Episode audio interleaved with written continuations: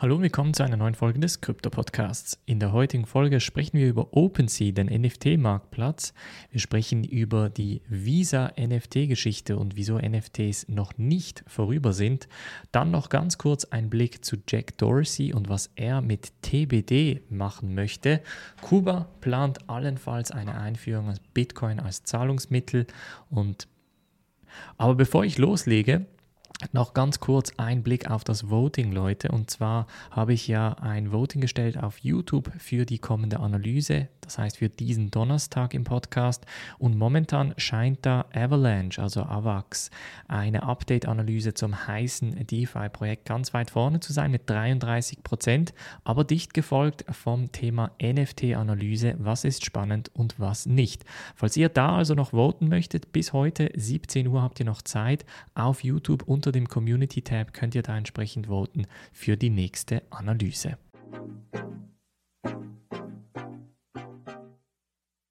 Springen wir in diese erste News Story und zwar geht es um OpenSea, den NFT-Marktplatz, der eigentlich von Tag zu Tag mehr Handelsvolumen akzeptiert. Und das Interessante ist, dass das Team von OpenSea besteht aus nur 37 Leuten. Sie handeln alle zusammen etwa 98 Prozent des kombinierten NFT-Volumens weltweit.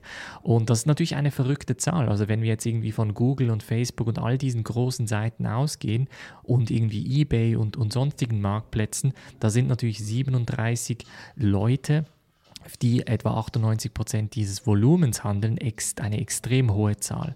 Also ganz, ganz spannend und es hat natürlich dann auch dazu geführt, dass die Gründer von OpenSea auch aktiv nach Leuten suchen, namentlich Nate Chastain. Er sagt, ich biete ein Ethereum für jeden, den ihr mir findet, der für OpenSea äh, anfängt zu entwickeln. Das heißt, wenn ihr noch Entwickler kennt, könnt ihr da entsprechend auch ein, eine Art Vermittlungskommission verdienen für OpenSea.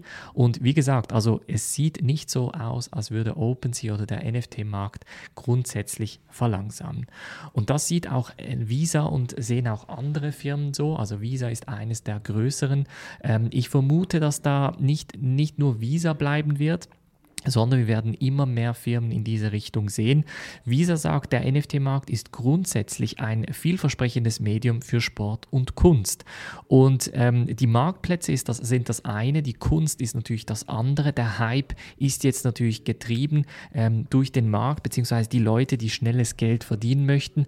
Und die ganz große Frage ist, welche Projekte werden das Ganze überleben?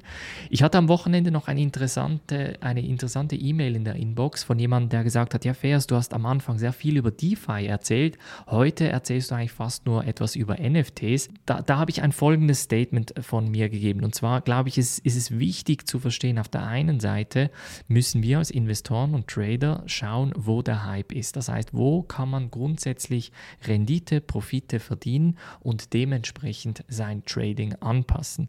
Nur weil man NFTs oder das Konzept von NFTs vielleicht am Anfang nicht versteht oder nicht komplett durchblickt, sollte sollte man es vielleicht noch nicht komplett ignorieren. Jetzt in dieser E-Mail stand da ab, absolut nicht etwas von, ähm, dass man NFTs ignorieren möchte, sondern eher, dass NFTs eher eine ähm, ja, ich sag mal, temporäre Erscheinung sein und dass DeFi halt wirklich das Langfristige ist. Und ich kann euch versichern, Leute, ich vermute sehr stark und ich bin da ziemlich, ziemlich überzeugt davon, NFTs und DeFi werden verschmelzen. Bedeutet, ich habe das schon in, in einzelnen Analysen bereits angekündigt, ich vermute, dass äh, hochpreisige NFTs als sogenannter Kollateral, also als Sicherheit hinterlegt werden können in DeFi-Protokollen. Das bedeutet, ihr könnt dann einen Kredit aufnehmen, ohne dass ihr euer NFT verkaufen möchtet. Dann könnt ihr parallel den, das Preiswachstum des NFTs mitmachen, ohne dass ihr das NFT verkaufen müsst und dann später wieder teuer reingehen müsst. Das ist eine Variante. Die andere Variante ist, dass ihr das NFT für sofortige Liquidität in dem ERC20-Markt, also wenn es ein Ethereum-basiertes NFT ist, sofort Liquidität bekommen könnt durch eine dezentrale dezentralisierte Börse wie zum Beispiel SushiSwap. Dazu habe ich in der Mitgliedschaft am Sonntag, also gestern, ein Projekt vorgestellt, das euch genau diese Liquidität ermöglicht. Das heißt, ihr kriegt dann einen Token zurück und mit diesem Token könnt ihr dann entsprechend handeln. Lange Rede, kurzer Sinn. Ich vermute sehr stark, dass das Thema NFT und DeFi verschmelzen wird und ich glaube, dass jeder, der DeFi interessiert ist, grundsätzlich auch ein Grundkonzept von NFTs verstehen muss und auch verstehen muss, wieso NFTs jetzt gerade so abgehen, wie sie abgehen. Und ich werde dazu noch weitere Inhalte äh, veröffentlichen. Natürlich sollte das DeFi-Thema nicht zu kurz kommen. Ich glaube, das ist eher ähm, auch so ein bisschen ein langfristiges Thema, bei welchem vor allem die Konzepte verstanden werden müssen.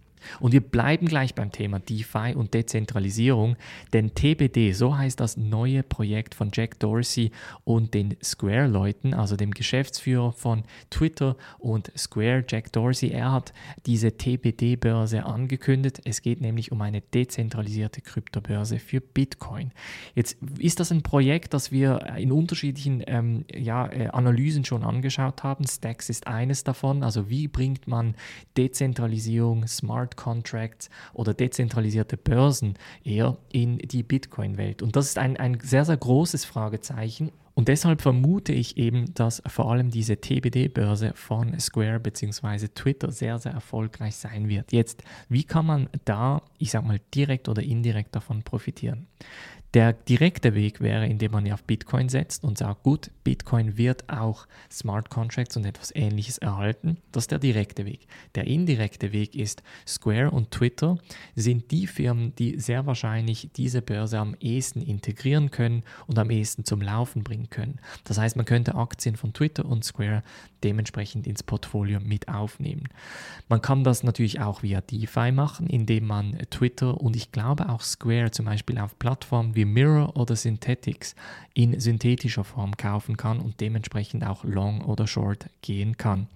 Das also so ein bisschen eine Anregung, wie man von diesem Markt profitieren kann. Und nun noch Nachrichten von Kuba. Kuba plant die Einführung von Bitcoin als Zahlungsmittel. Die Sanktionen, die Präsident Trump damals eingeführt hatte, hat natürlich dazu geführt, dass die wirtschaftliche Lage in Kuba sich weiter zugespitzt hat.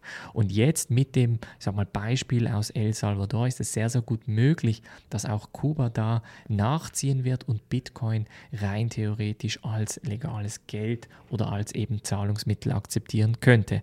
Ein entsprechender Gesetzesrahmen bzw. Gesetzesartikel für Kryptotransaktionen soll momentan genau gerade ausgearbeitet werden.